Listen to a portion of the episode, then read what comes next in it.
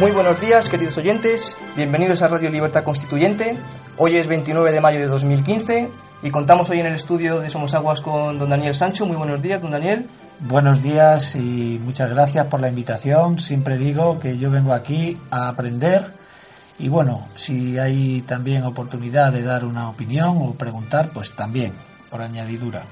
Y por supuesto contamos con don Antonio García Trevijano. Muy buenos días, don Antonio. Buenos días. Hoy es un día maravilloso de temperatura exterior y también de temperatura interior. Al, estar junto con vosotros vamos a comentar hoy una noticia que voy a pedir enseguida a David que nos lea los titulares.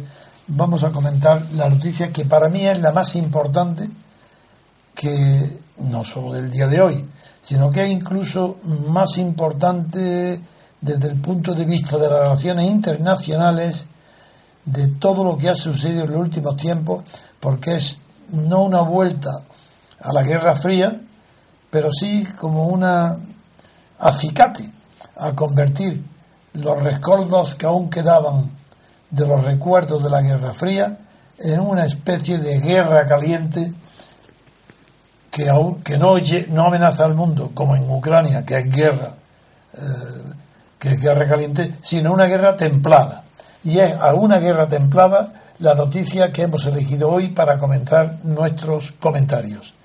A ver, noticia del país sobre nada menos que la corrupción en la FIFA. Veréis la trascendencia tan descomunal que tiene esta noticia.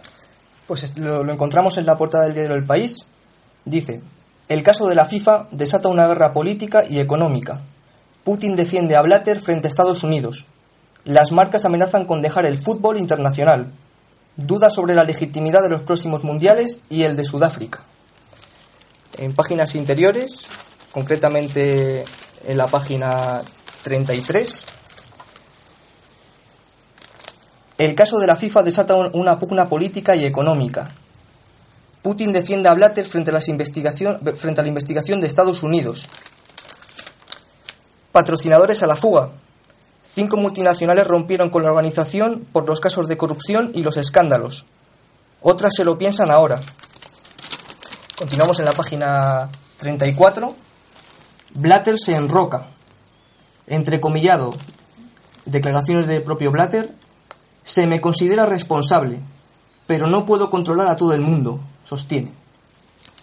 La Fiscalía Suiza llama a declarar a Ángel María Villar, que es el presidente de la Federación Española de Fútbol, Platini declara la guerra a su amigo para que dimita. La UEFA respalda la candidatura del príncipe Ali como único medio para evitar que el actual mandatario sea reelegido. El escándalo se extiende por América Latina. La Confederación Brasileña destituye a su vicepresidente, a su vicepresidente. Tres dirigentes argentinos son perseguidos por la justicia. Don Antonio, Daniel. Bien, vamos a encuadrar esta noticia en el contexto que la explica.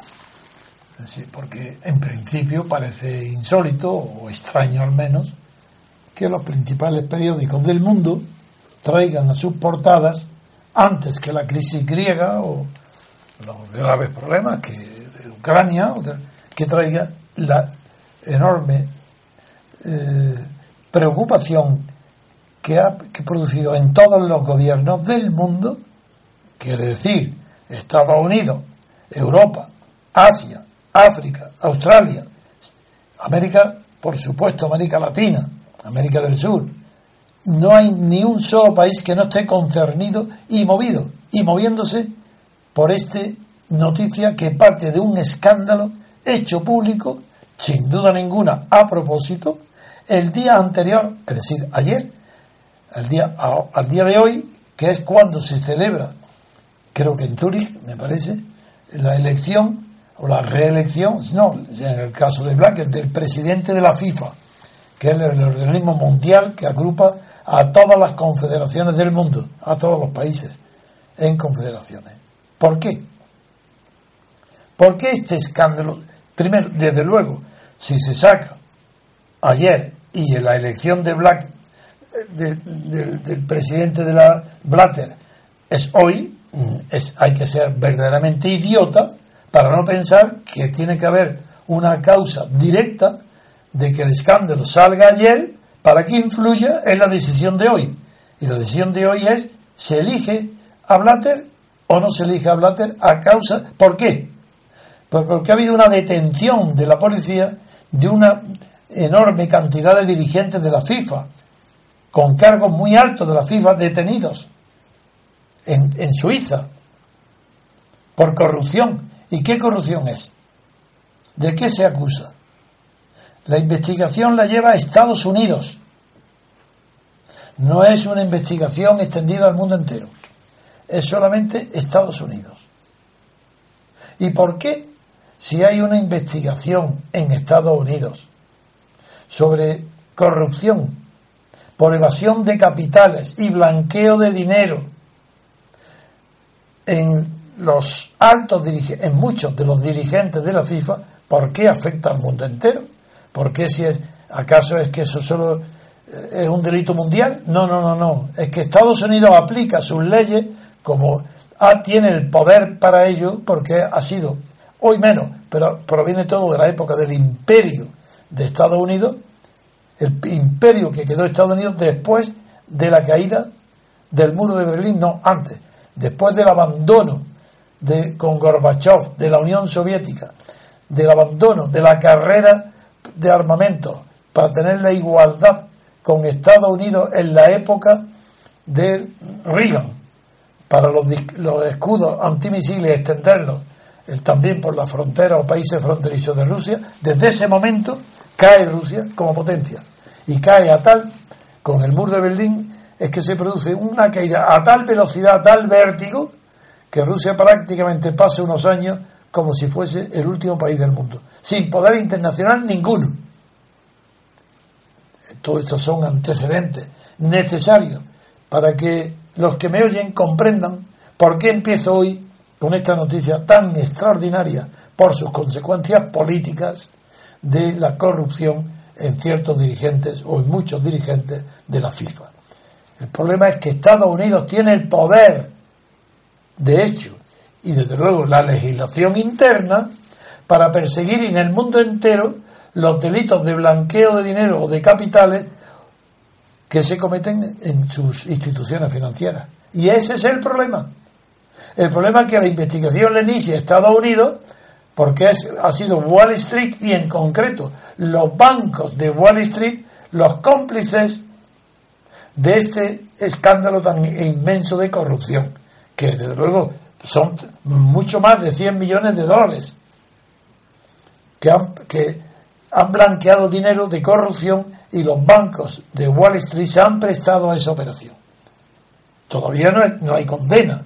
De momento está en investigación policial de la policía fiscal y esa policía fiscal ha llegado que aplicando las leyes de Estados Unidos han cometido delitos graves fiscales dirigentes de la FIFA.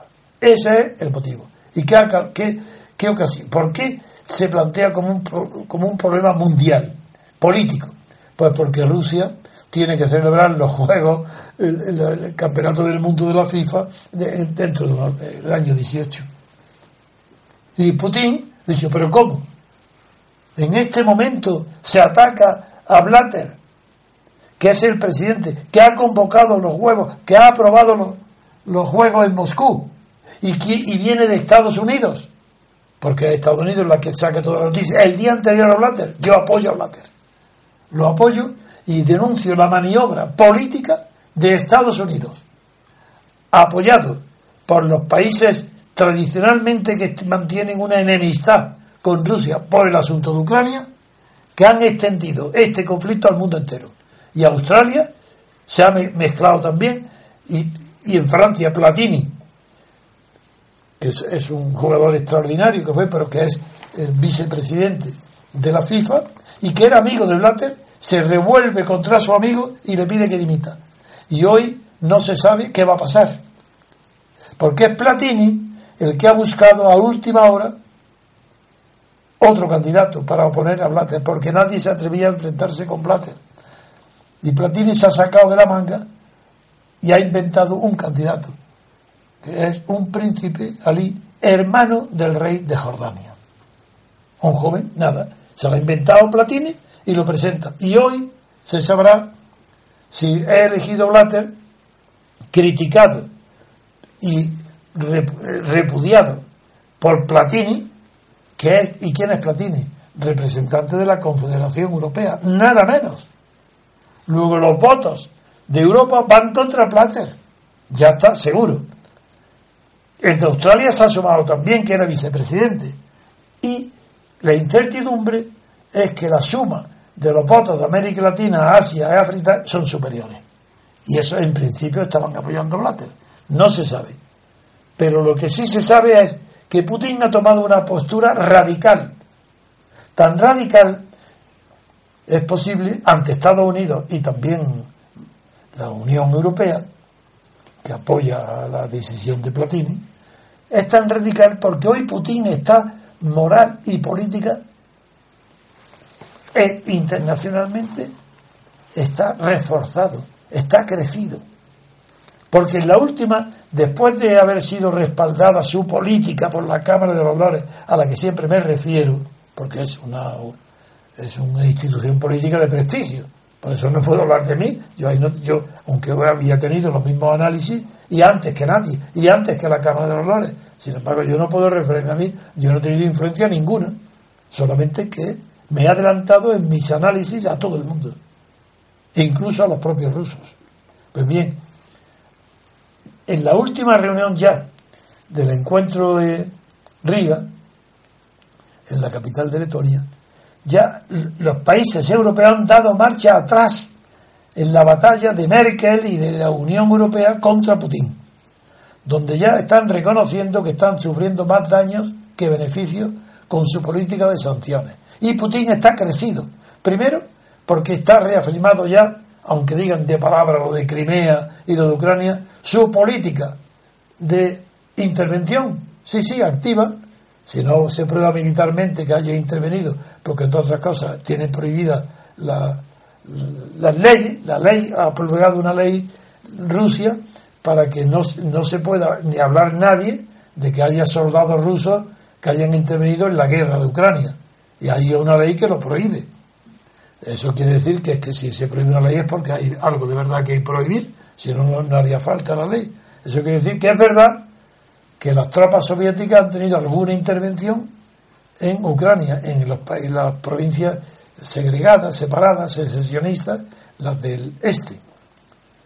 Pero todo esto ha reforzado muchísimo la posición moral y política de Putin, que dentro de Rusia es un ídolo, apoyado por el 90% de su política de confrontación con la Unión Europea. Segundo, es la derrota de Merkel, sobre todo, que es los alemanes los que empujaron el enfrentamiento con Putin. ¿Y qué pasa hoy? Pues que hoy Estados Unidos está preocupadísimo con Grecia. Ahora, el asunto griego está también complicado en esto, porque ahora resulta que es Estados Unidos quien está presionando a Merkel hasta el punto de doblegar la voluntad de Merkel, que hasta ahora había sido inflexible, diciendo que no ayudará ni un, con un euro a Grecia mientras no se presente el programa que le han pedido de reformas, y ya está, ya se está aprobado, todavía no ha aparecido en la gran prensa, pero sí se ha hecho eco ya. El mundo está ya aprobado provisionalmente un plan de ayuda a Grecia, aunque no cumpla nada. ¿Y en qué consistirá la ayuda? Parece ser, todavía no estoy muy seguro, porque saco indicios de aquí y de allá, pero todavía no tengo una información segura. Pero parece ser que se va a hacer un paréntesis en la situación actual griega para, para darle los 7.200 millones que necesita para cumplir con sus obligaciones inmediatas con el Fondo Monetario Internacional, que dicho sea de paso, Lagarde quería retirarse. Claro, si le pagan no puede retirarse. Como el gran obstáculo era que el Fondo Monetario Internacional se retiraba y la influencia de Estados Unidos en el Fondo Internacional es tan grande, ha intervenido Obama y ha impuesto al Fondo Monetario Internacional que ayuda a Grecia. Entonces, parece ser que la ayuda será que le den el dinero para que cumpla en el verano todos sus compromisos y acordar un tercer rescate duro para, sí, para después del verano para empezar a aplicarlo y dejando como en un paréntesis los problemas pendientes del segundo rescate, que es que, que pasa con la deuda, la quita, la reforma, las pensiones, las jubilaciones, todo lo que estaba planteado. Dejarlo entre paréntesis congelado y ahora se explica, se explica la actitud, que no era tan suicida como parece, del gobierno griego, que se encuentra a última hora, cuando en el ring ya estaba a punto de caer noqueado el gobierno griego íntegro, han tocado la campana. De momento ha tocado la campana. ¿Quién la ha tocado? Estados Unidos. Obama. ¿Y quién ha respondido a la, campana sentando en el banquillo del sonado boxeador griego? A que respire, darle respiración y moverle la toalla para que pueda entrar oxígeno. ¿Quién? Nada menos que la señora Merkel. Merkel está dando oxígeno hoy al boxeador griego que está sonado sentado en el rincón. Ese es el contexto dentro del cual hay que juzgar qué pasa con la FIFA, donde está el mundo entero. No, hay que decir la importancia del, del, mundial y del fútbol. Si cuando hay fútbol se paraliza la política del mundo entero, no un mundial. Que es un organismo de poder, que hay una lucha por el poder en la FIFA, eso es evidente, pero más que en la mayoría de los gobiernos del mundo. Blatter y Platini, hay una lucha por el poder. ¿Y a quién han buscado? El hombre de paja. El, príncipe, ¿cómo va a ser el príncipe un jovencito hermano? De, va a ser, eso nada, un hombre de paja hermano de Platini. Esto, ¿Y qué significa esto? Europa.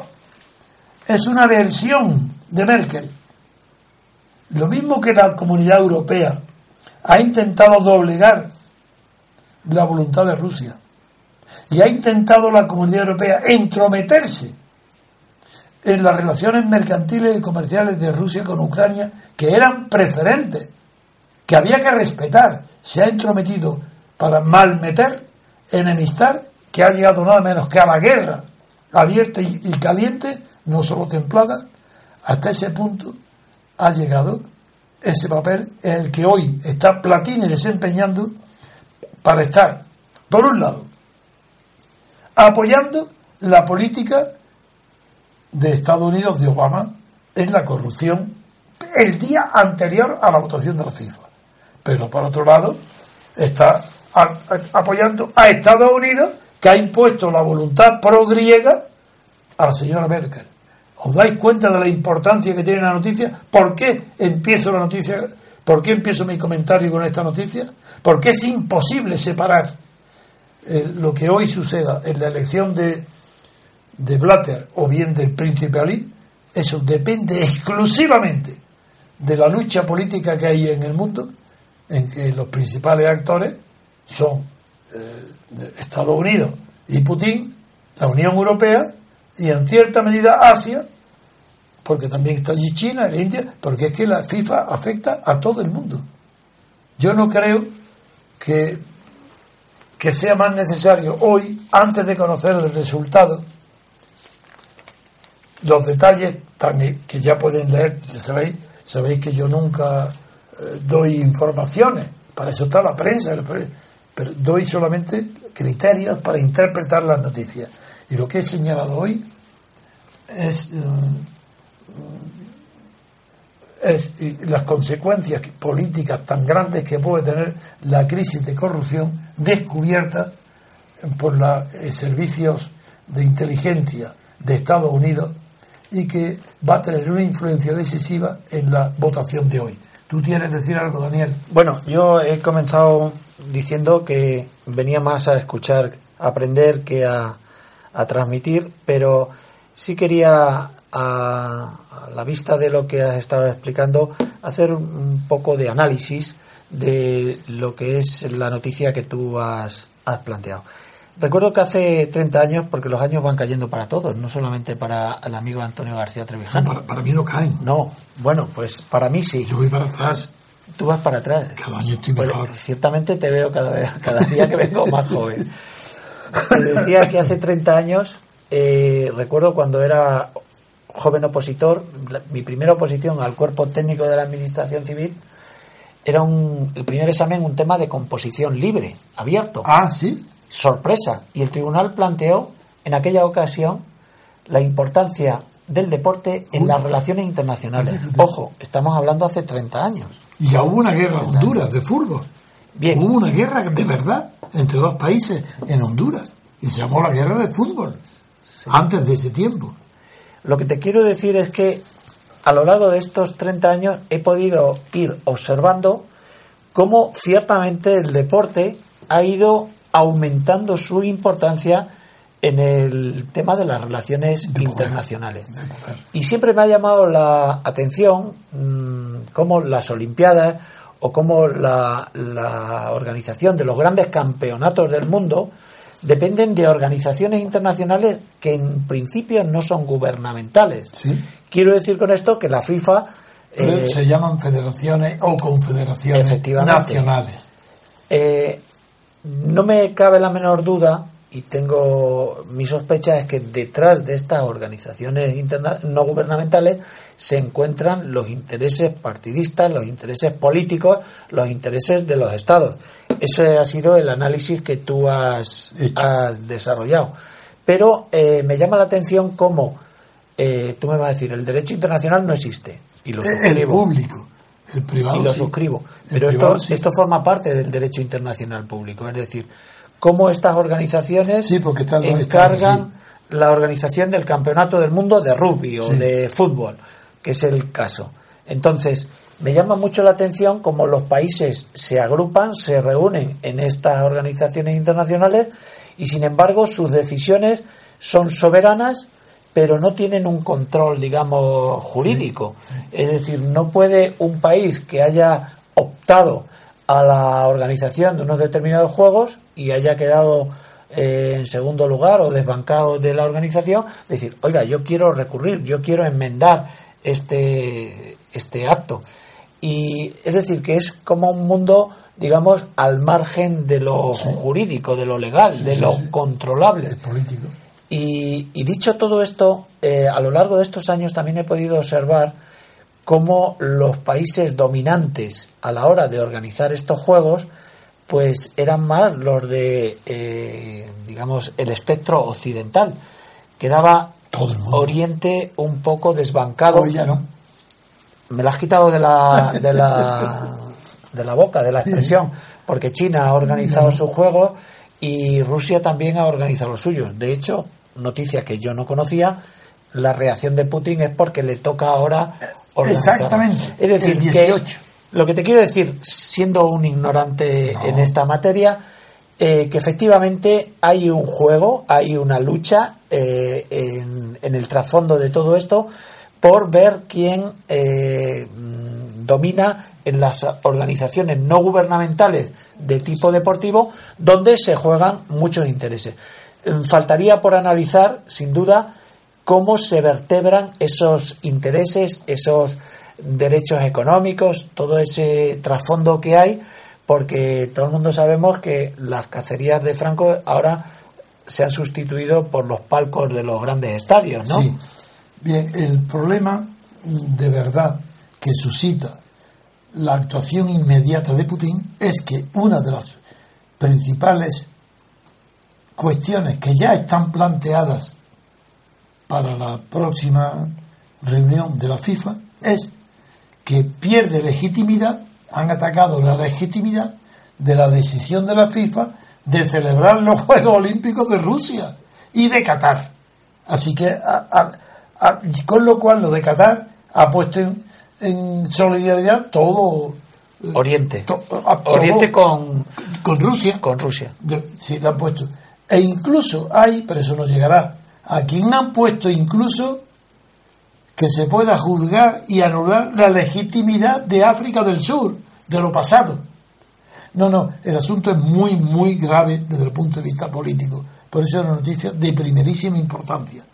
Pero que yo prefiero ser, seguir siendo cauto.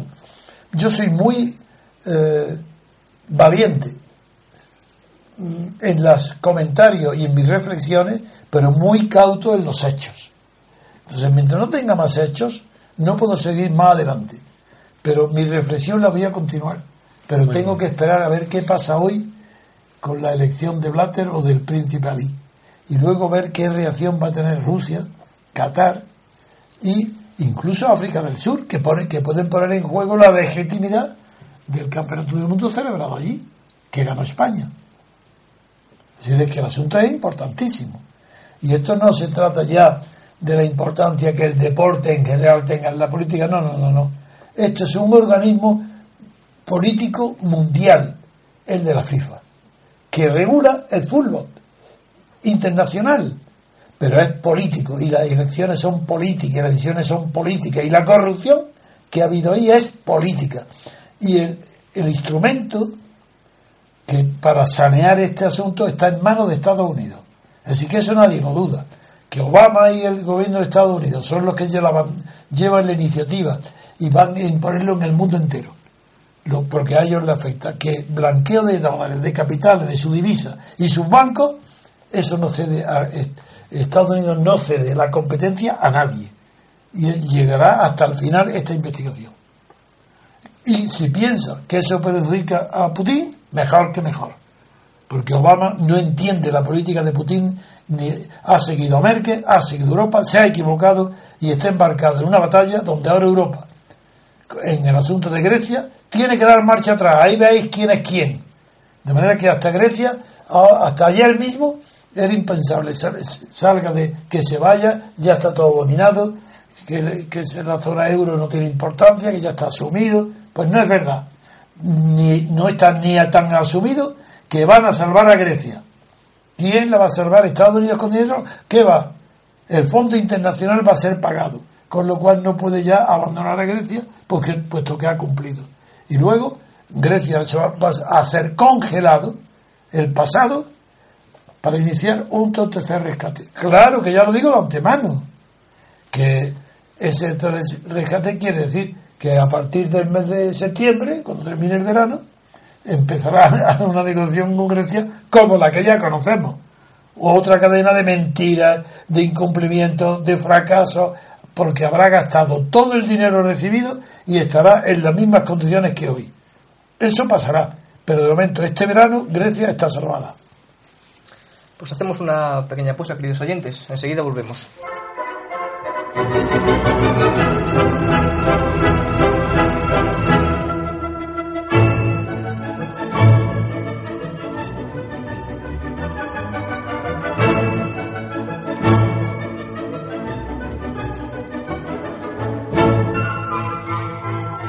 Continuamos, queridos oyentes.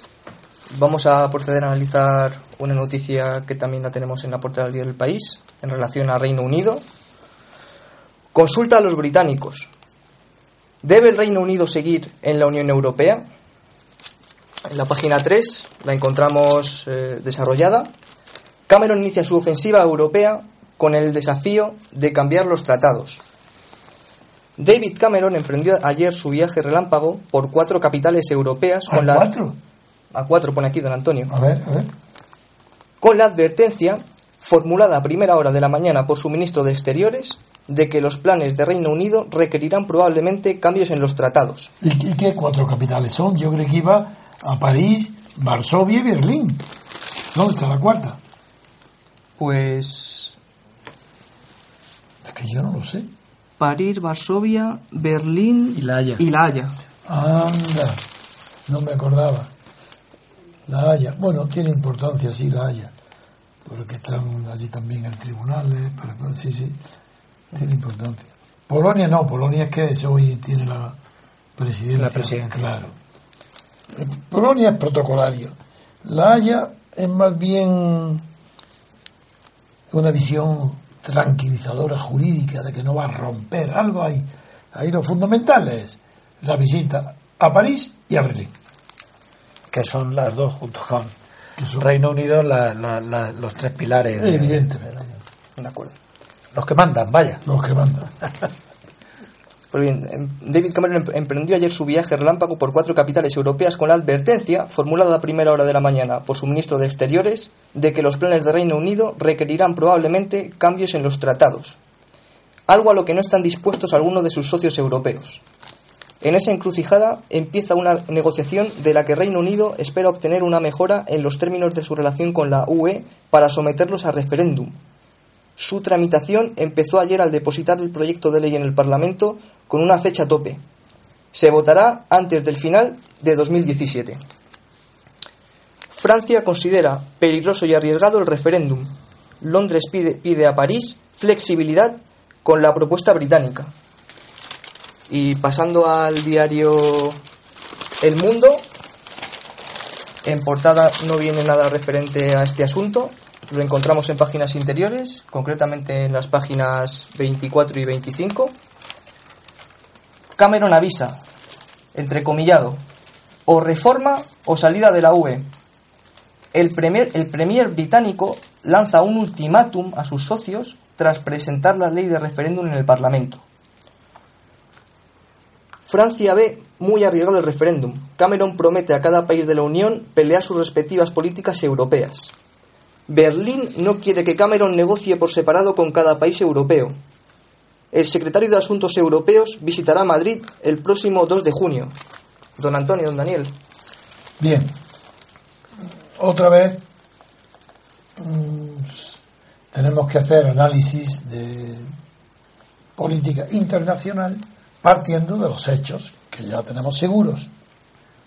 Y el hecho es, uno, primero, Camerún, en nombre del Reino Unido como primer ministro, con independencia de que sea más o menos inteligente, aunque ha ganado por mayoría absoluta, pero con indiferencia de sus cualidades, yo digo, el peor, el más tonto, el menos hábil, de los políticos ingleses es siempre un genio comparado con cualquier otro político del continente europeo. Sabe a lo que van. Y esa es la diferencia. Inglaterra sabe lo que quiere. ¿Qué quiere Camerún? Quiere pues, cualquier cosa. Antes de ir a Europa dice, voy a Europa. Voy a entrevistarme con los jefes del Estado francés y holandés y, perdón, y alemán que es lo importante. Lo demás son protocolos. Voy a dialogar con el Estado francés y el Estado alemán por compañerismo, porque estoy en la Unión Europea, porque yo quiero permanecer en Europa, pero voy después de que ellos ya saben que me he comprometido en público ante mi electorado, igual que los griegos de Sirpa han alegado ante Alemania y ante el mundo entero que ellos han comprometido su palabra electoral y sus elecciones ante el pueblo griego y tienen que cumplir ante el pueblo griego, aunque las promesas que le han hecho dependan de la voluntad de otros países terceros, así también Camerún, sin ese chantaje vulgar y zafio de los griegos, sí que tiene una sutileza que viene a ser lo mismo. Así que, ¿por qué Camerún es ya más inteligente, aunque no depende de sus cualidades, sino de su política, de la política del Reino Unido? Pues porque va después de haber eh, inundado el Reino Unido de una propaganda de que Inglaterra se sale del mercado de la Unión Europea, se va de la zona euro, no tiene que irse porque no entró. ¿Qué le queda entonces la Unión Europea? Él se va anunciando que se va y el anuncio es que se va. ¿Después de qué? Después de que Escocia ha permanecido. Después de que ha ganado el referéndum sobre Escocia, pues ahora figuraros qué ventaja psicológica tan grande implica que se vaya a Europa con la advertencia de, uno, voy a hacer un referéndum, igual que hice el de Escocia, eso no hay duda, nadie va a dudar ya de que lo va a hacer. Y dice a los socios, le dice, cuidado, ayudadme, porque yo no quiero irme de Europa. Yo, y la prueba la vais a ver ahora, porque voy con una novedad que antes no lo habéis visto. Y la novedad es qué eslogan, qué pregunta he elegido para el referéndum. Y vais a ver cómo en esa pregunta favorezco a Europa, o estoy favoreciendo a vosotros. Ayudadme, dadme lo que pido porque si no, estáis perdidos y, el Reino Unido se va de Europa. ¿Qué, ¿En qué consiste esa habilidad? no es personal, Es simplemente que tiene la autoridad moral de haber hecho el referéndum sobre Escocia y haberlo ganado. Segundo, autoridad moral que tiene mayoría absoluta, lo que no pasaba en Inglaterra desde hace décadas. Tienen dos bazas enormes que le dan prestigio ante Europa continental. ¿Y, ¿Y qué hace con eso? Pues presentarse en Europa diciendo, yo había propuesto que la pregunta de en el referéndum que pienso convocar en mi país, en el Reino Unido, para ver si los Reino Unido, los votantes, los ciudadanos quieren o no quieren estar en la Unión Europea, yo había propuesto una pregunta que decía, ¿piensa usted que el Reino Unido debería ser miembro de la UE? Esa es la pregunta inicial, la suya, que en realidad era una pregunta concebida para que se diga que no, porque está inducida como todas las preguntas, como todas las encuestas. Es mucho más fácil a esa pregunta. El que no sabe es más, fácil decir no que sí. Y la prueba está que es exactamente lo contrario de lo que ha sucedido en el referéndum de Escocia, que fue lo contrario. En el, el referéndum de Escocia, el que votaba por la independencia de Escocia tenía que decir está redactada la pregunta de tal manera que los partidarios de seguir como estaban tenían que decir que no. Y le encanta a los gobernados, cuando tienen libertad, le encanta la posibilidad de decir que no. Bueno, pues ahora Cameron llega y va a presumir ante Holanda y ante Merkel de que su pregunta es esta. Y esa nueva pregunta es la que le han propuesto nada menos que el comité electoral, la autoridad más legítima para, para hacer esta pregunta, que ahora es, está dicho de, de esta manera. ¿Debería Reino Unido permanecer como miembro de la Unión Europea? Lo natural es decir sí, porque la palabra permanecer implica que no hay ruptura, que esa habilidad, eso no la tiene ningún, ningún político del continente. Pero no porque sean más inteligentes, lo que es más inteligente es que es la postura de la libertad parlamentaria, ojo, no democrática, la libertad parlamentaria del Reino Unido es infinitamente más inteligente que todo lo que puede salir de los estados de partido del continente europeo. Y el único sitio donde se le podía responder con cierta inteligencia sería Francia, Alemania de ninguna manera. Pero Hollande es un hombre débil, es un hombre pequeño, que es inferior a la potencia que implica la posibilidad de que el gobierno francés esté elegido el presidente por sufragio universal directo. Pero la inteligencia de Hollande es menor que la inteligencia del sistema. Y ahí tenéis la prueba. Mira qué, primera observación. De manera que Cameron se presenta ahora diciendo, yo he hecho una pregunta para que digan que sí, que quieren permanecer. Pero estoy obligado a hacer referéndum y hacer una propaganda a favor, que lo voy a hacer, de permanecer, si vosotros accedéis a lo que está, a que mi país no acepta de ninguna manera. Y es que la justicia esté en otro sitio del mío. Una, por ejemplo, que yo no me someto a la justicia europea. O que los planes de inmigración de los que yo no me someto a la, eso hay cuestiones nacionales que yo no acepto, Cameron, en nombre del país Reino Unido que represento, no puedo aceptar de ninguna manera el movimiento de la libertad del movimiento personal de Chen. Yo no, yo no nada de eso. Yo no quiero ser, porque los ingleses, los británicos, esto no lo entienden. Tanto si no me suprimís, si no me cambiáis estas normas en la Unión Europea, yo no solo convoco el referéndum, sino que estoy seguro que me salgo de la Unión Europea porque yo, el pueblo británico no admite ser manipulado, dirigido o orientado por Europa en cuestiones que nosotros consideramos para nosotros, por nuestra tradición y nuestro modo de vivir y de, ver el mundo, conseguimos que no podemos renunciar a dárselo a nadie. Bien, ¿qué, ¿cuál es el problema entonces? Pues que Francia, que es la, la que conoce mejor el tema de las jurisdicciones y de la juridicidad y de, recordáis el, el referéndum de Lisboa que Giscard esté en es que eso de Francia se ha metido hasta el cuello en el fracaso del no en París al referéndum europeo.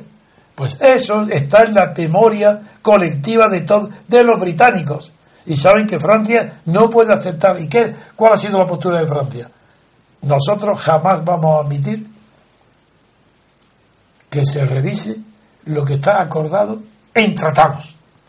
Podemos revisar las normas internas de la directiva de la, de la Comisión de la Unión Europea, pero todo aquello que ha sido aprobado en tratados internacionales, es decir, mediante acuerdos bilaterales o multilaterales entre los países de la Unión Europea, eso para Francia y para Alemania es intocable. Alemania podía reformarlo, Francia no. Porque en Francia cae encima de ella todo el fracaso de Giscard, de la historia, de su todo.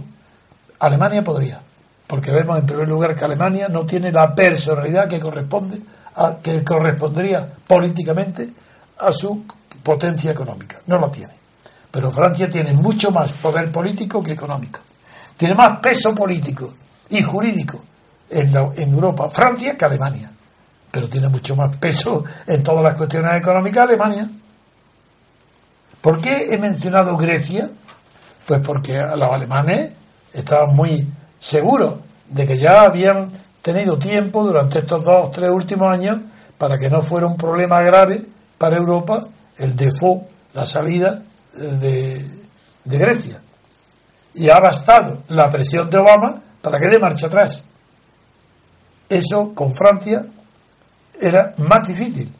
Pero como tratándose de Grecia es también un problema político y hay la costumbre europea de resolver todo por consensos, se están inventando ese consenso que en el Reino Unido no existe ni la palabra ni el concepto de consenso.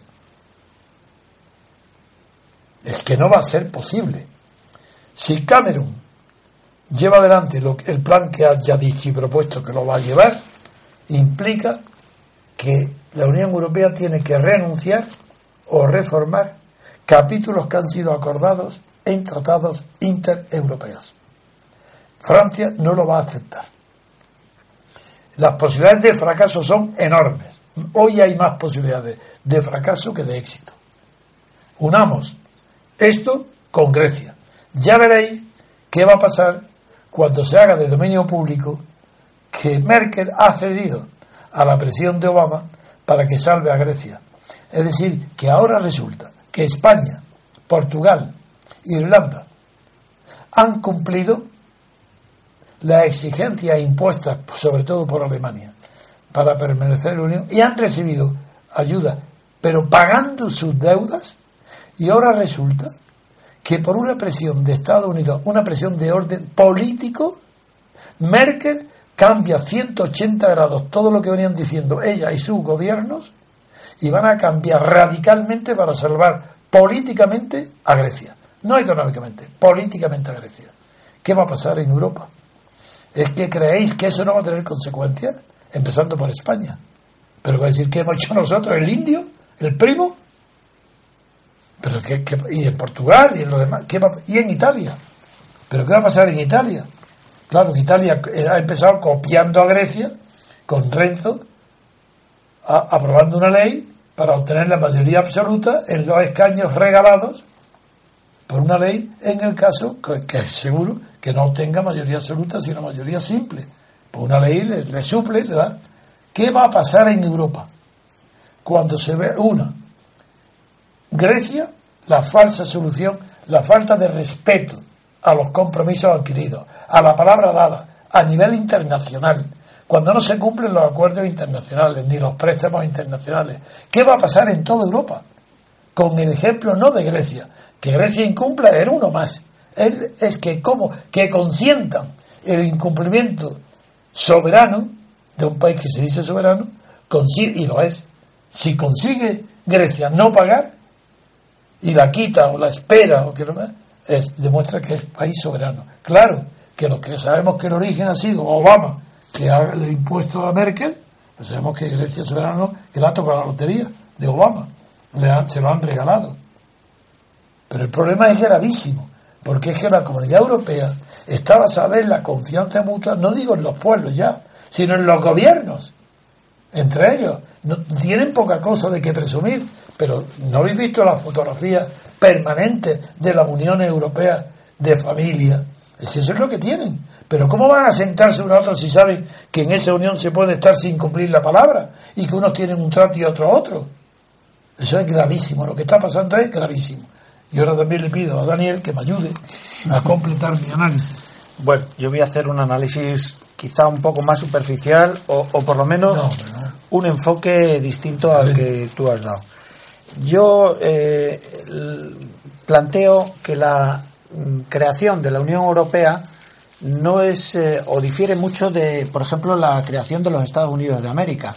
Estados Unidos de América en una década pasó de la confederación a la federación y aunque este sistema haya sufrido eh, modificaciones, pero en esencia se mantiene eh, durante 250 años. Sin embargo, la Unión Europea es un camino donde se está haciendo, digamos, durante 50 años. La Unión Europea se está haciendo a trompicones. A diferencia de las grandes. Me recuerda mucho eh, la creación de la Unión Europea al fallido o extraordinario Estado autonómico español. Todavía después de 35 años el Estado autonómico se está conformando. y no está hecho. Y no está terminado.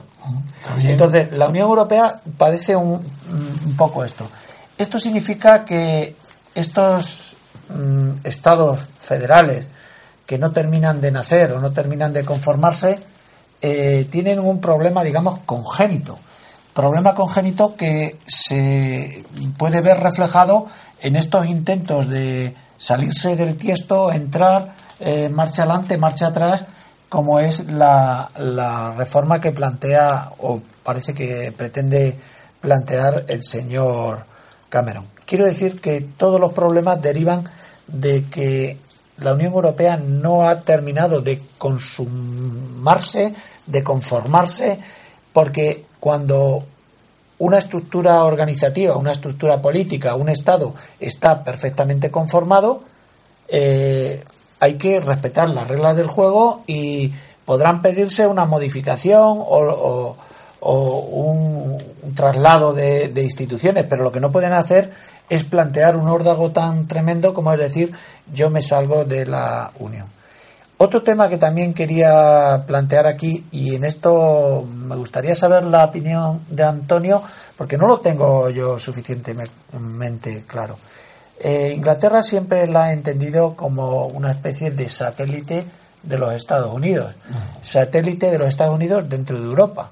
Si hay dos países que están más vinculados que otros a, Estados Unidos son Alemania e Inglaterra o Reino Unido. Sin embargo, hay otro país, por ejemplo Francia, que tradicional e históricamente ha estado más eh, separado del, de la órbita americana. Acuérdate del general de Gaulle, lo, se las tenía tiesas no solamente con, con Inglaterra, sino también con los Estados Unidos.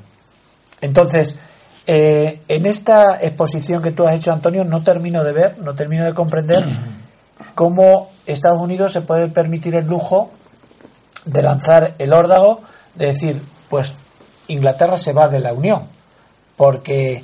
Eh, Estados Unidos? Inglaterra, que es el satélite sí. de Estados Unidos en la Unión... Es que ya hablaré yo, es que no es satélite. Un segundo.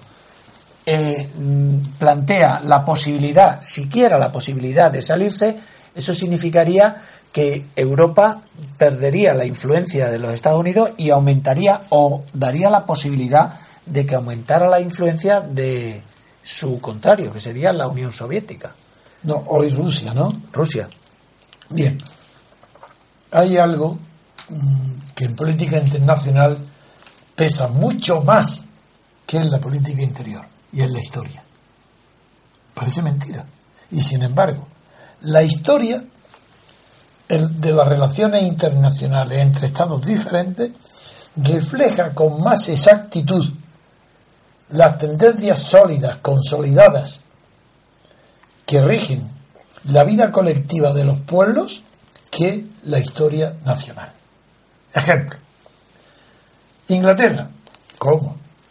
no podemos olvidar que Estados Unidos nace como Estados Unidos en una guerra contra Inglaterra. Primer punto. Segundo, en esa guerra de independencia contra Gran Bretaña, contra los británicos, Francia es aliado de la rebelión de Estados Unidos.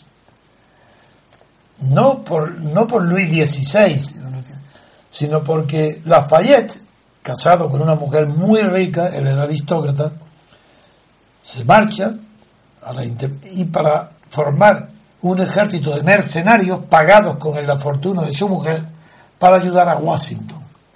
Y aunque Lafayette no fue un hombre grande ni gran militar, sin embargo, simbólicamente, en el mundo representó nada menos que la unión de Francia con Estados Unidos para vencer a, Inglaterra en una guerra abierta. Primer punto. Segundo punto. Dos guerras mundiales. La del 14 y la del 39. La del 14. La del 14 es Alemania la que es derrotada. ¿Y es derrotada por quién? Por una Francia y una Inglaterra que están apoyados militarmente por Estados Unidos. Wilson, el presidente Wilson, manda un millón de soldados de Estados Unidos para vencer a Alemania y apoyar a Francia e Inglaterra, haciendo la propaganda por primera vez masiva de que esos soldados americanos venían a Europa a defender la democracia que tenían en Estados Unidos. Hasta entonces nada, nada no eran comparables. Es más, Reino Unido, Inglaterra. Yo hablo de Inglaterra porque no tengo mucho más la palabra en la historia que Gran Bretaña. Correcto. Gran Bretaña es con la unión con Escocia, pero antes no. Bien. Por eso cuando digo Inglaterra se entienda también que es Gran Bretaña. Bien. Inglaterra eh, hace la, unión con esto. Pero de aquella guerra, cuidado, de la guerra del 14, cuando termina la guerra, con esa derrota tan aplastante de Alemania, y en el Tratado de Versalles, que se examinan los 14 célebres puntos de Wilson, termina con un fracaso total, porque al no darse cuenta de que el castigo impuesto a la derrotada Alemania era tan fuerte, tan imposible de cumplir, como hoy la deuda griega, que creó la posibilidad de que surgiera un Hitler que basado de verdad, el 90% del éxito de Hitler está derivado directamente de las condiciones impuestas en el Tratado de Versalles. Que nadie olvide ni a Orlando el italiano ni a Clemenceau, sobre todo este último. Que no crean que aquello fue solamente Estados Unidos y Reino Unido. No, no, no. Ahí está también Francia. Eh, ahí está como antecedente. Que la guerra después, por última, la guerra mundial, otra vez. América viene en ayuda de quién? De Inglaterra de ninguna manera. Y era Churchill el que estaba pidiendo continuamente a Roosevelt la intervención y Roosevelt no lo hacía caso. Y Churchill estaba desesperado. Hay que conocer la historia, las memorias, los hechos concretos, para saber de verdad cuándo se producen y cómo los acontecimientos. Y tuvo que producirse la situación tan peligrosa de la guerra, de los frentes de la guerra, cuando Hitler con sus eh, acorazadas móviles frente a la técnica antigua de De Gaulle y de, la, de, de las trincheras. Tuvo ese relámpago ese, tuvo que producirse para que Estados Unidos se conmoviera y no estaba preparado para intervenir en la guerra. Estados Unidos no estaba preparado. Pero recibió. Entonces se dedicó a prepararse y el impulso definitivo, aunque el mérito de, la, de pedir continuamente la intervención en la guerra fue de Churchill, fue el miedo a que la velocidad de Hitler para ocupar Europa llegara a, tener una posición dominante que involucrara directamente al poder de Estados Unidos, la que decidió finalmente a Roosevelt. Eso hay antecedentes en todos los libros, en la memoria y se sabe. aunque Churchill tiene el mérito de haber sido el instigador permanente desde el primer día, empujando a Estados Unidos para entrar en la guerra. por segunda vez, otra vez, Inglaterra se encuentra que está más pendiente de lo que pasa en Francia de lo que pasa en Inglaterra. Porque Estados Unidos no temió la invasión de Inglaterra por Hitler. Y Churchill sí. Entonces cuando entra de verdad Estados Unidos en la guerra es cuando ve Francia. Igual que en la primera, repite otra vez lo mismo que pasó en la primera guerra. Y ahí ya se lanza por completo. Y al final, claro, lo de Pearl ya es lo que determina la guerra en el Pacífico. Pero todos esos antecedentes empujan a creer que hoy el referéndum no se trata, como tú has dicho que has planteado, de dos satélites, porque Alemania sí se puede decir satélite. Inglaterra no, porque ha tenido una personalidad política independiente de los Estados Unidos casi siempre. Y es verdad que Estados Unidos la ha considerado, después de la Segunda Guerra Mundial, no antes, la ha considerado sus relaciones especiales con el Reino Unido. Son relaciones especiales de los dos. Y es verdad, pero tener en cuenta que no es que tenga la comunidad eh, lingüística que habla los dos el mismo idioma, eso no es suficiente. Porque en América Latina hablan el mismo idioma que nosotros y figurar la diferencia de la relación de Estados Unidos e Inglaterra y o la de España con América del Sur. Eso no, eso no es suficiente. Lo que sí es suficiente son las tendencias que ha habido en las guerras y son las situaciones en las que, las que determinan la conducta de los pueblos durante siglos, porque eso no se olvida. Entonces hoy mi conclusión es Estados Unidos va a apoyar a Camerún si plantea el referéndum. Y si se plantean variación en los tratados de la Unión Europea, Estados Unidos va a apoyarlo, porque entre otras razones, Estados Unidos durante mucho tiempo ha tenido la competencia de Europa, de la Comunidad Europea económica. Entonces ahí hay que tener en cuenta factores de rivalidad. Interesa un debilitamiento económico de la Unión. Sí, señor. ¿Por qué razón Estados Unidos se ha opuesto siempre a que la Unión Europea tenga un ejército de verdad o unas posiciones estratégicas de verdad militares? ¿Por qué no? Porque la, la prohibición. ¿Por qué es más favorable a una rehabilitación armamentística de Japón, se dirá, hombre, porque enfrente está China. Ah, sí. Entonces, ¿por qué no lo hace lo mismo con Europa en la Guerra Fría que enfrente tenía a, la Unión Soviética? No, no, no.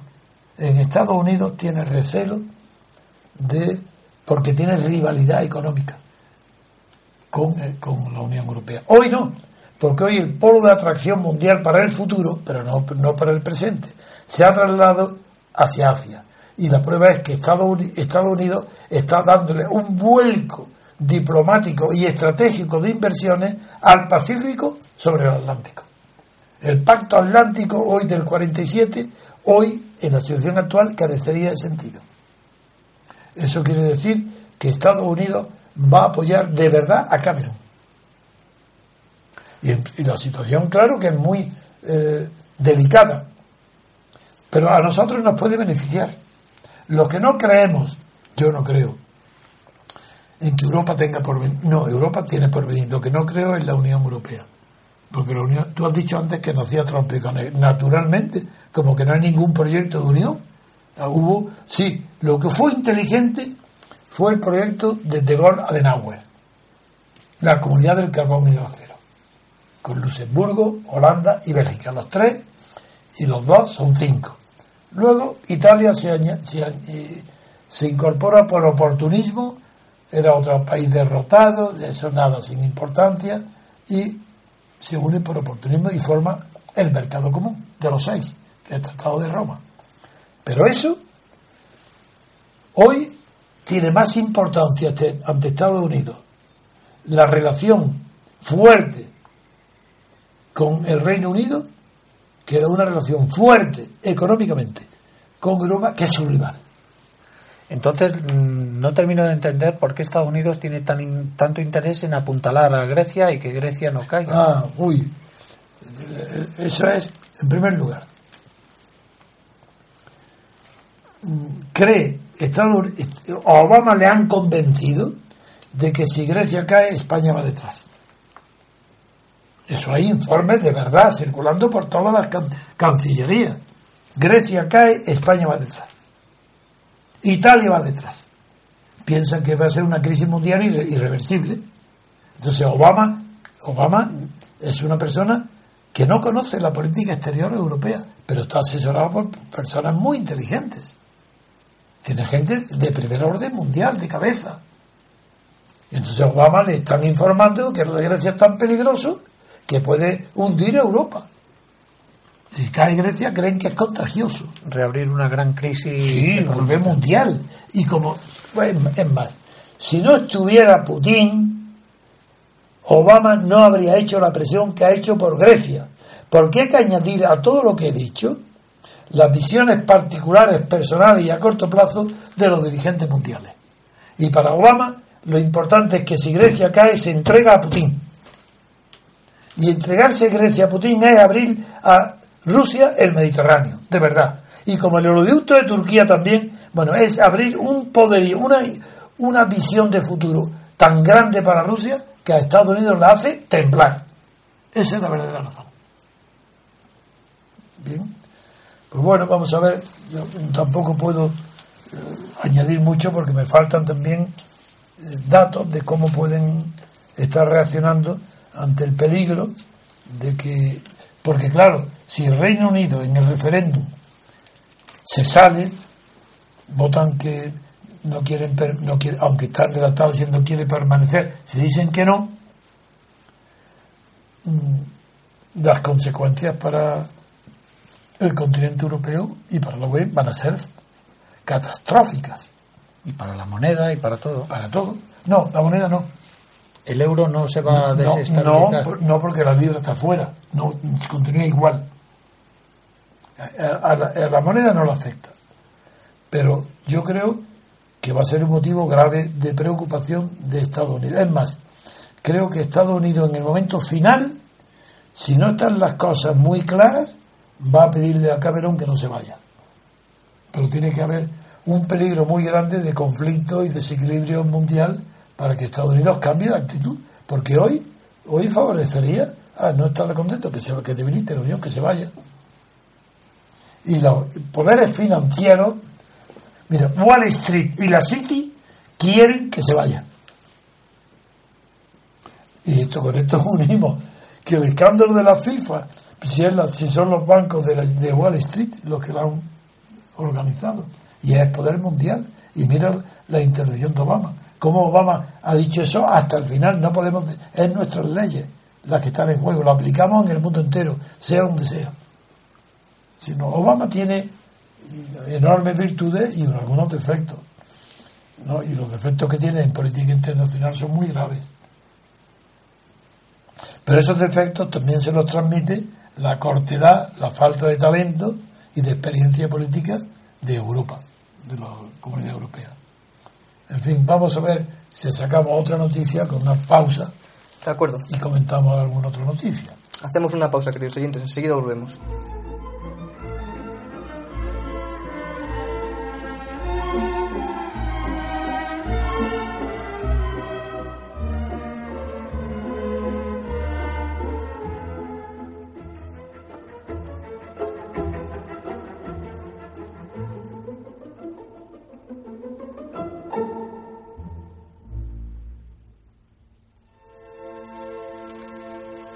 Continuamos, queridos oyentes. Vamos a proceder a analizar la última noticia de hoy. En el ámbito nacional, vamos a hablar de la política de pactos tras las elecciones. En la portada del, diario El País tenemos la siguiente noticia. Pablo Iglesias declara abierta una nueva fase en la relación con el Partido Socialista Obrero Español. Ciudadanos retira la exigencia de primarias para poder alcanzar pactos con el Partido Popular. En páginas interiores concretamente en la, en la 16, tenemos PSOE y Podemos abren una nueva fase de entendimiento. Susana Díaz reclama coherencia en los pactos postelectorales. Pedro Sánchez y la presidenta andaluza abordan la política de alianzas. Don Antonio, don Daniel, ¿qué, criterio les, les merece? Bien, vamos a empezar con la primer titular. Y para continuar mi análisis y mi juicio positivo de la postura de Aguirre, persona procedente del franquismo de Fraga y procedente y radicalmente una persona de derechas que aprendió después de Fraga aprendió lo que es el, liberalismo o al menos conoce el liberalismo inglés yo he alabado y sigo diciéndolo que es digno de alabanza que como en los antiguos clásicos griegos, romanos, en la Edad Media, en todos los libros de caballerías, es que no es universal la tendencia entre los enemigos encarnizados a muerte, en batallas abiertas, alabar los gestos de nobleza del enemigo.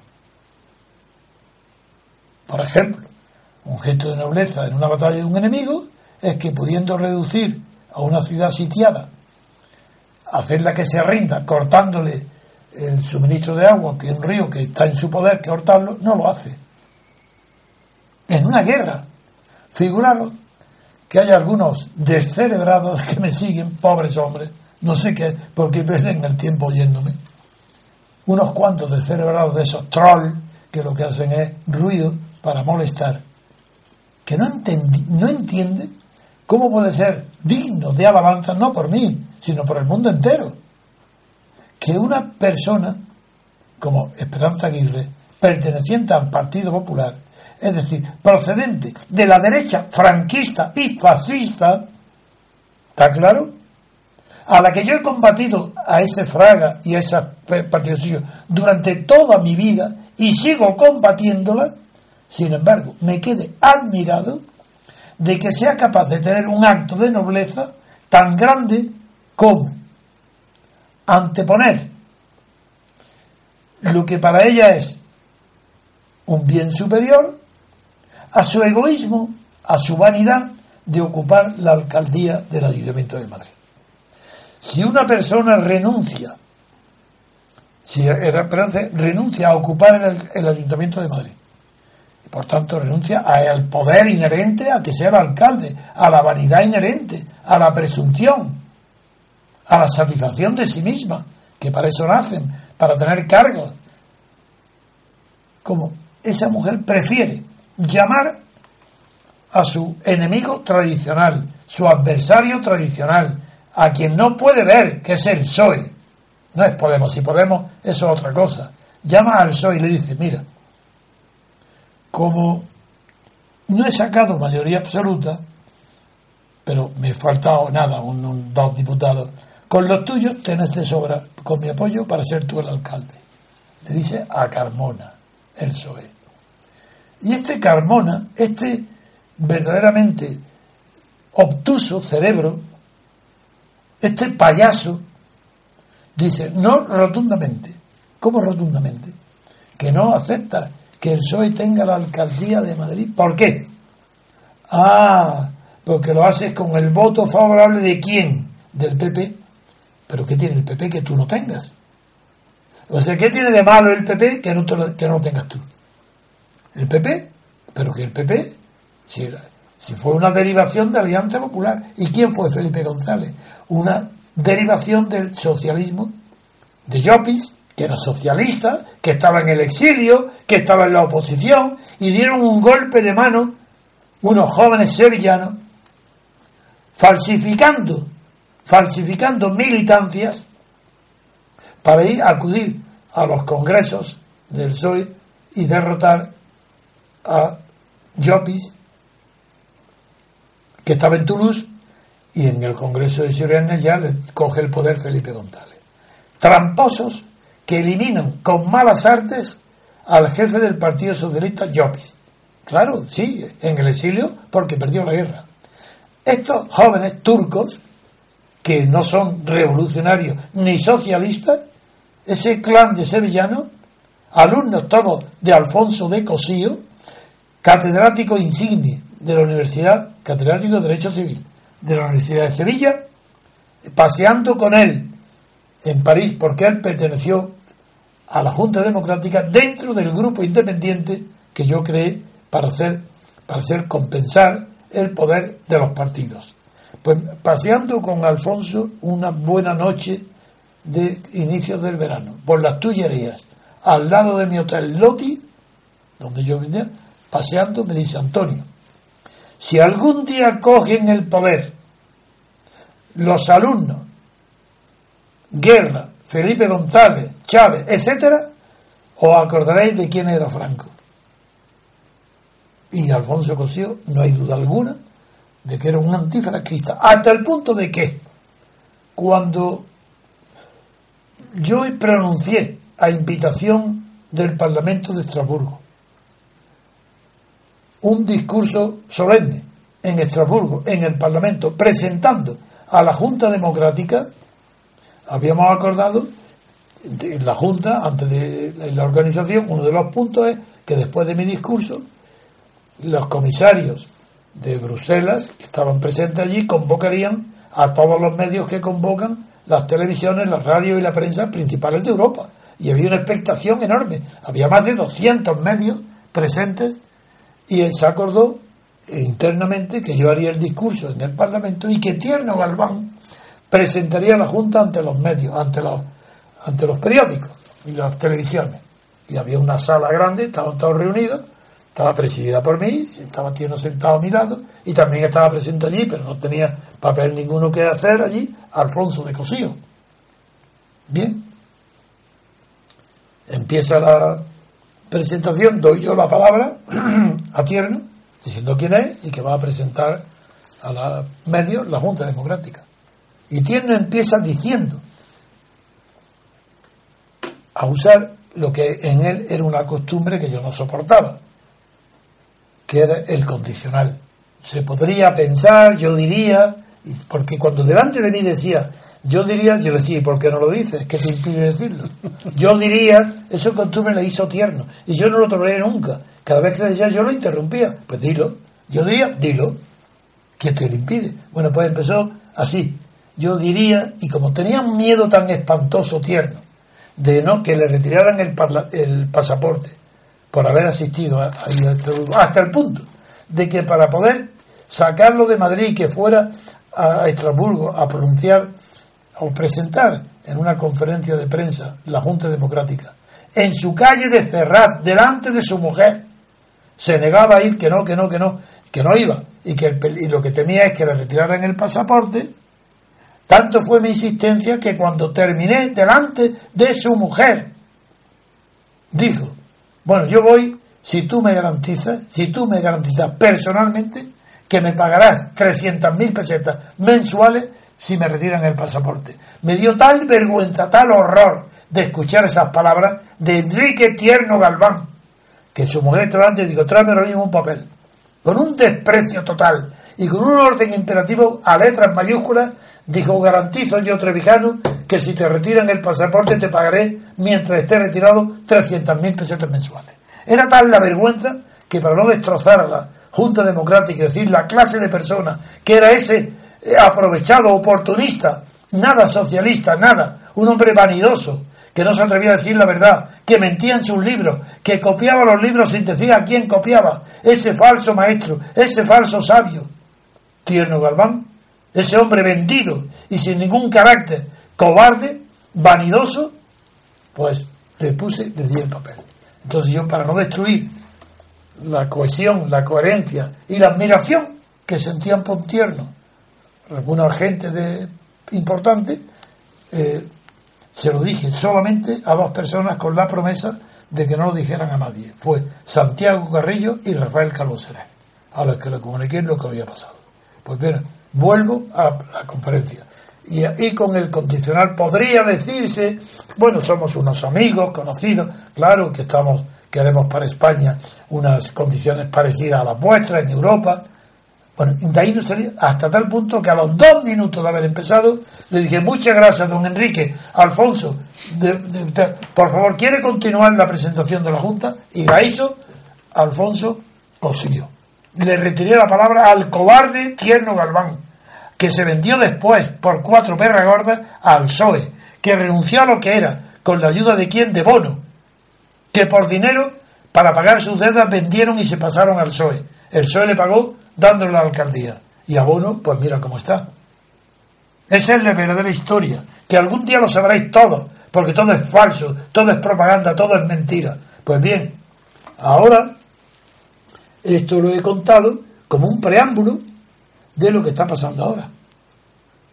Ahora yo he alabado un gesto de, Aguirre.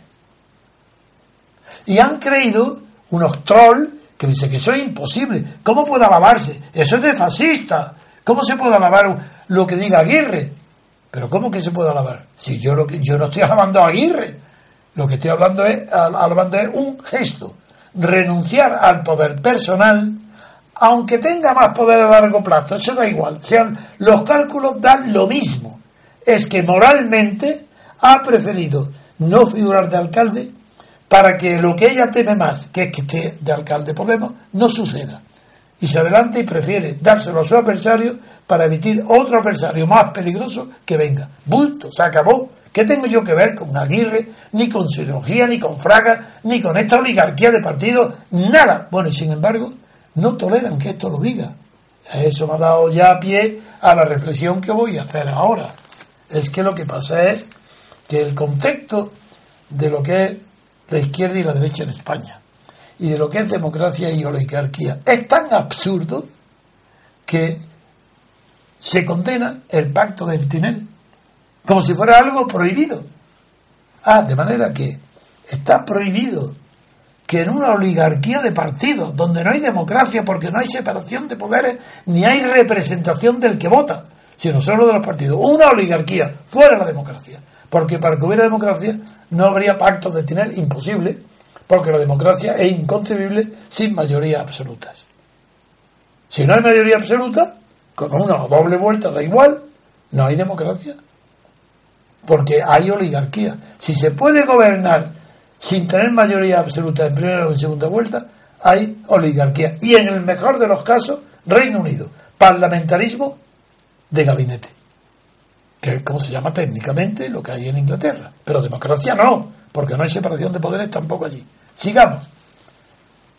Solamente está justificado que consideren que es una indignidad de la derecha alabar a Aguirre aquellos mismos que condenan, no, que condenan no, que alaban el pacto de tener.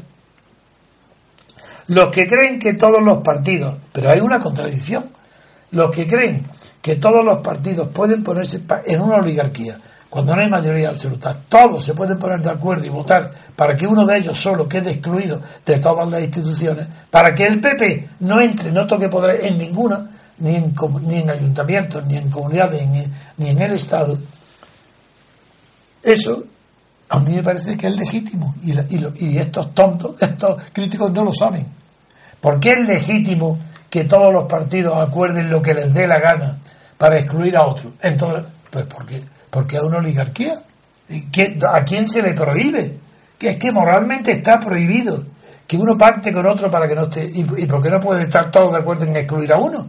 ¿Y qué? ¿Tienen poder para eliminarlo de las elecciones? No, eso no. ¿Tienen poder para eliminarlo del poder regional, municipal o estatal? Sí, pues que lo hagan y qué. Es que eso es diferente de apoyar a uno o a otro, si es un pacto legítimo. Que hoy quieren eliminar todos al PP, me parece legítimo. Si es una oligarquía, que el resultado de las elecciones, como no es democrático, es que ¿qué tiene que ver con la democracia? Que se pongan de acuerdo, habiendo unas libertades parciales, particulares, que se pongan de acuerdo todos los partidos para hacer combinaciones de poder y de gobierno, cuidado, ¿eh? No están diciendo derechos humanos, no están diciendo libertad de, expresión, no, no, no. Están diciendo aquí hay poder y, libertades. De las libertades no hablamos, nosotros lo que nos interesa es el poder. Y con lo que nos interesa es el poder, vamos a acordar excluir el poder al PP. Pacto tener muy bien hecho y que es ilegítimo de ninguna manera. Eso es legítimo. Que es legítimo que Pablo Iglesias y Ciudadanos pacten con el PSOE y con los restos de los nacionalistas para excluir al PP de todas las instituciones. Eso es legítimo. Eso no se puede condenar. Como dicen los ignorantes, como la niña esta que escribe en el mundo, la periodista famosa que, ha, digo niña por, por, desprecio a Victoria Prego, la que, la que escribe la historia de la transición, esa está indignada porque se pongan todos de acuerdo para que el PP no gobierna. Le parece un escándalo. Pero, pero ¿qué tiene de escándalo? ¿Están dentro de sus libertades? ¿Le quitan al PP algún derecho? Ninguno. El derecho al poder no se lo quitan. Si se ponen todos de acuerdo, no tienen, luego no tenía el derecho. No, señor. Estáis todos equivocados. Toda la prensa, todos los partidos. El pacto de exclusión de un partido hecho por otros partidos, sin afectar a sus derechos esenciales, es simplemente que no permitirle que entren en el poder, es tan legítimo como el que ellos entren en el poder. Porque se trata de una bola negra. Exactamente como en cualquier club. Se le pone bola negra al PP. Venga, vamos a pactar ahora quién está en la presidencia. Muy bien, perfecto, lícito. Y pese a eso que yo defiendo eso, digo, pese a eso, que es lícito, a Aguirre, a Esperanza Aguirre, ha tenido el honor de haber dado un ejemplo que yo no lo había visto en España desde que tengo uso de razón. Ni con Franco ni con esta monarquía. Renuncio a la alcaldía para dársela a mi adversario que es el PSOE, para que no entre otro adversario mayor que sería, a su juicio, no al mío, Podemos o quien sea. Ahora vamos a ver qué pasa con Podemos. Vamos a reírnos un poco, vamos a reírnos. Vamos a examinar ahora no solo a Podemos, sino también a los ciudadanos, pero para tomarlo a risa, a broma, como una comedia de enredo, no, peor, como un enredo de familia. ¿Qué es esto? Parto, por tanto, de la base que me parece legítimo que pacten para que no entre el PP. Eso es lícito. Lo que no es lícito es lo que voy a decir ahora, que es la esencia de Podemos y de Ciudadanos. ¿Qué dice el país? Venga, los titulares. Vamos. Pablo Iglesias declara abierta una nueva fase en la relación con el PSOE. Vamos a ver. Declara abierta Luego él no es que la abre, él declara abierta algo objetivo, es como quien inaugura un puente, declaro abierto eh, el puente o inaugurado la, línea aérea tal. No algo que dependa del mismo solo, eso no lo declara abierto, sino que cambia de criterio y lo dice, ¿no? Bueno, pues dice declara abierta el Pablo Iglesias una nueva fase ¿Qué, significa una nueva fase? Luego, si hay una nueva fase. Es que había otra previa anterior. Eh, que, la, que la pide y que está dentro. Luego había otra. Pero venga, vamos a ver cuál es la fase anterior. No pactaremos con nadie de la casta. Y de la casta el peor es el Partido Socialista Obrero Español. Esa es la fase anterior. Ah, ahora hay una nueva fase, en la relación con el PSOE. Pero ¿cómo es la relación con el PSOE? Si eres tú. Y dice Pablo Iglesias como si estuviera dice el, periódico, como si estuviera inaugurando un aeropuerto o un puente o un edificio, dice el periódico. Pablo Iglesias inauguró ayer una nueva fase de relaciones con el PSOE, al observar en los dirigentes socialistas gestos que suponen un avance hacia una colaboración mutua para expulsar al PP de las instituciones. Amigo, si estoy diciendo que es legítimo que lo expulse, pero ¿por qué decía que no pactaría jamás con la casta? ¿Por qué decías que no pactaría jamás con el PSOE? ¿Y por qué el PSOE decía que jamás pactará con Podemos? Jamás pactará con Pablo Iglesias. Ah, porque pertenecen a las nuevas fases de su cerebro cortado esquizofrénico. Porque es verdad que la esquizofrenia, si en algo se puede definir, significa división. Esquizofrenia, esquizo es la división del cerebro. Entonces, claro, el que tiene ideas incompatibles, dividido, eso es la esquizofrenia.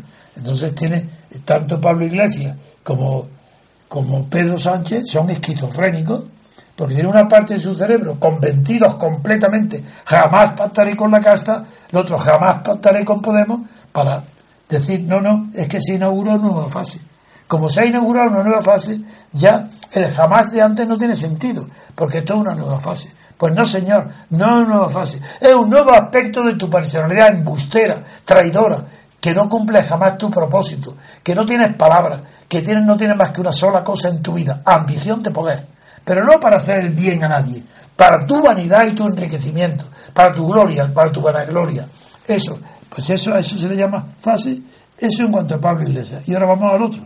¿Qué pasa con Ciudadanos? Porque no quiero limitarme a ser extenso, quiero cortito para que Daniel que me pone luego el punto bien en la I, pues venga, ¿qué pasa con Ciudadanos? Pues que ha retirado su exigencia al PP de que adopte primarias como requisito para facilitarle acceder a gobiernos autónomos. Ah, ya no le exige nada, se conforma con que acepte una reforma de la ley electoral. Amigo, esto es importante, ¿lo acordáis? Otro, otro sin palabras, otro granuja. Pero ¿cómo diciendo que si no había primarias no pactaba? Ah, ahora sí pacta. Sin primarias, no, se conforma con una reforma de la ley electoral. Como el PP ya ha dicho varias veces que va a reformar la ley electoral, está diciendo, de acuerdo, estoy de acuerdo contigo, la reforma de la ley electoral es introducir listas abiertas, punto, se acabó. Esa es la reforma. Pues ahí tenéis que las dos fuerzas emergentes, que es Podemos y Ciudadanos, son dos fuerzas engañadoras, falsas, mentirosas, que no tienen palabra, que no tienen honor, que no saben lo que es nada, ni el pasado, el presente y el futuro, que no viven más que al día, que son unos puros oportunistas. Y como tal, puros oportunistas, son mis adversarios políticos a los que combatiré y a- lo mismo uno que otro. Y he dicho que es más peligroso ciudadano porque Podemos, las tonterías que dice, aunque las retirará todas una detrás de otra, son utópicas. No pueden ser, aunque quiera no podría. Y es más oportunista todavía eh, Podemos. Pablo Iglesias es más granuja en la política que Ciudadanos. Ciudadanos bajo la apariencia angélica, sin embargo, lo que tiene es otra cosa peor.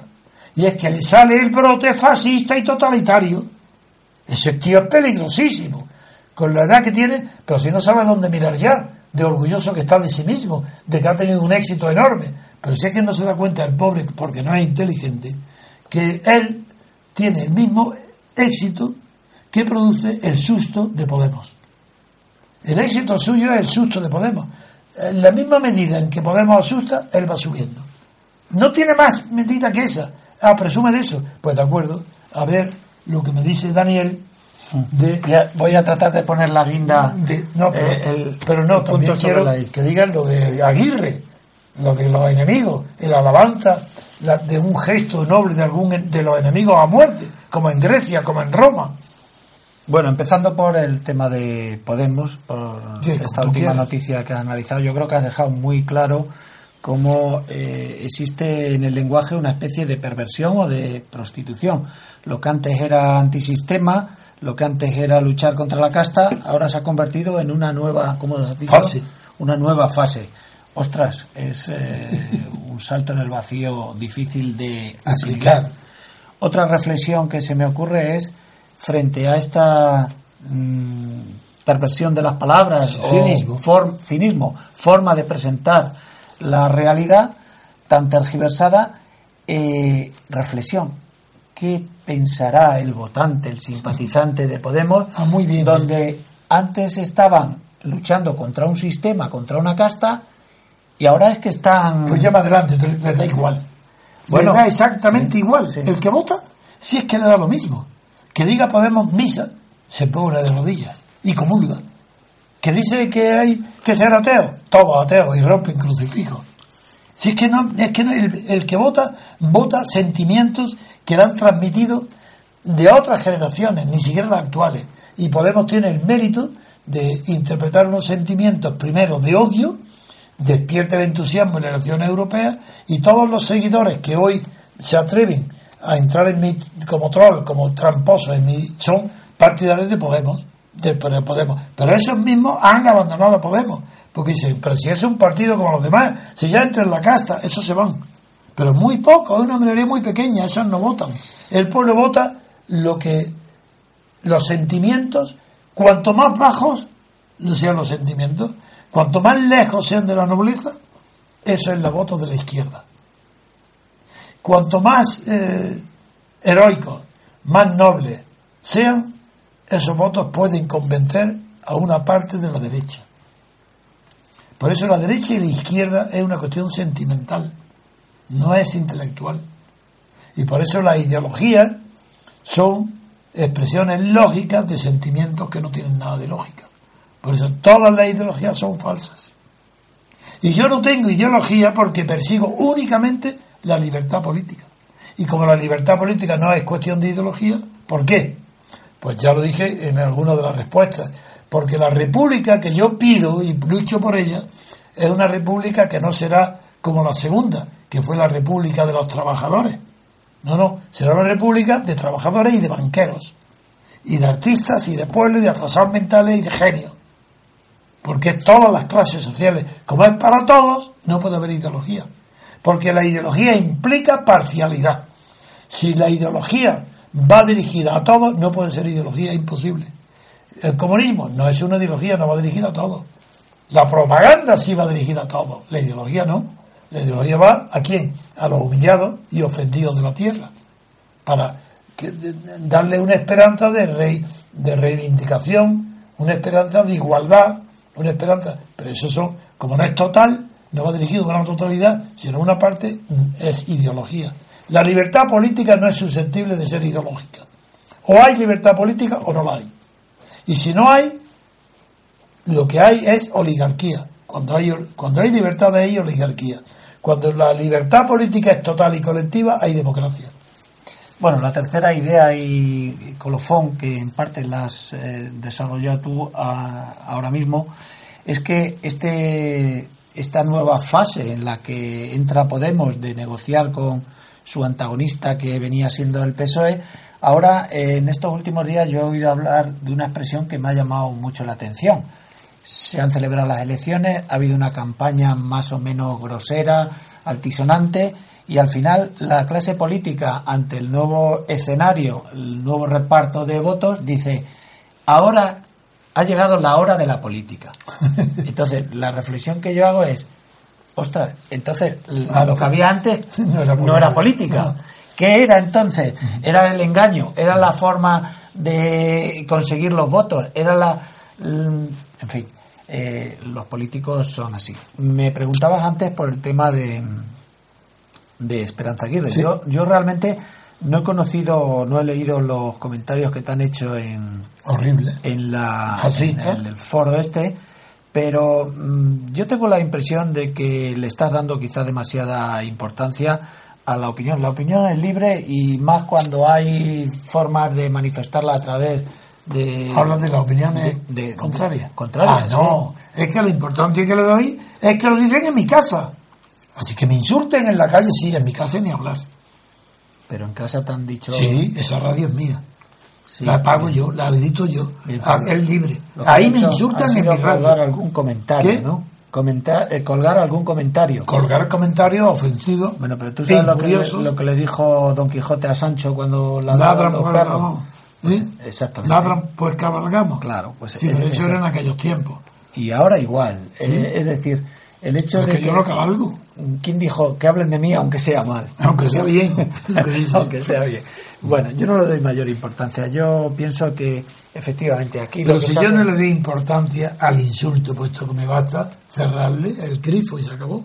Eso yo no le doy importancia. Yo no considero. Aprovecho para decir que la censura, que algunos, incluso mis partidarios, pocos, pero algunos, dudan de que no se debe, que yo no puedo censurar. No saben de lo que están hablando.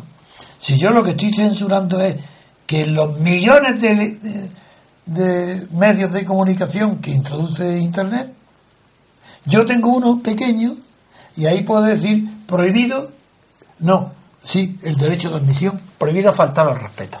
No, derecho de admisión, claro. Alguien me insulta, tú aquí no entras. ¿Por qué? Porque estoy en mi casa. ¿Qué tiene que ver eso con la censura? Hay que ser un deformado intelectualmente, un acomplejado de que no sabe lo que es la libertad, para creer que por el hecho de que yo impida a 50 o a 100 personas, a 20 o a 5, que entren en mi programa, porque me insultan y no tienen educación, creen que eso tiene algo que ver con la censura. Pero la censura no. Si ellos tienen algo que decir, que lo digan en otros medios. Si solamente lo que quieren insultarme, que me insulten con letreros en la calle, verás cómo me trae sin cuidado. Me importa un bledo la opinión de los demás sobre mí. Salvo que sea en mi casa. Eso de ninguna manera. No lo sé, no lo acepto y lo he prohibido, ya está. Ya estoy tranquilo. Pues dicho, dicho esto, yo lo único que puedo apostillar es que no con mucha frecuencia leo los comentarios de los oyentes, me gustaría oírlo más, en su inmensa mayoría, por no decir más allá de un 90%, son positivos, Sí. elogiando el Son programa y reconociendo que este programa hace un análisis político muy distinto a lo que nos tienen acostumbrados las cadenas convencionales y mm, creo que es hoy por hoy no el más científico de los programas de política, sino el único científico. Así es. Y dicho esto, pues bueno, pues tampoco podemos obligar a que la gente piense de otra manera y, el que no punto, quiera que no venga. punto final. Y el que no quiere que no venga, que no me oiga, no es obligatorio. Ah, y quiero agradecer también a todos aquellos que hacen comentarios positivos, porque de alguna Hombre, forma demuestra que son inteligentes y comprenden la calidad del programa. Bueno, pero si los que son negativos no llega ni al 1%. Pues por eso mismo. Pero, pero ese 1% en mi casa no le tolero que me insulte. Muy bien. Nada más. Te cierro la puerta. Tú a mí no me insultas. Insúltame en tus medios por otro lado, donde puedas. Aquí no te doy ese poder. Porque no soy masoquista. Nada más. De acuerdo, queridos oyentes, pues vamos a finalizar el programa de hoy. Venga. Agradecemos a don Daniel su participación. A vosotros siempre. Por supuesto también a don Antonio García Trevijano, que nos sigue deleitando. Y les emplazamos al programa de mañana, queridos oyentes. Pasen un buen día.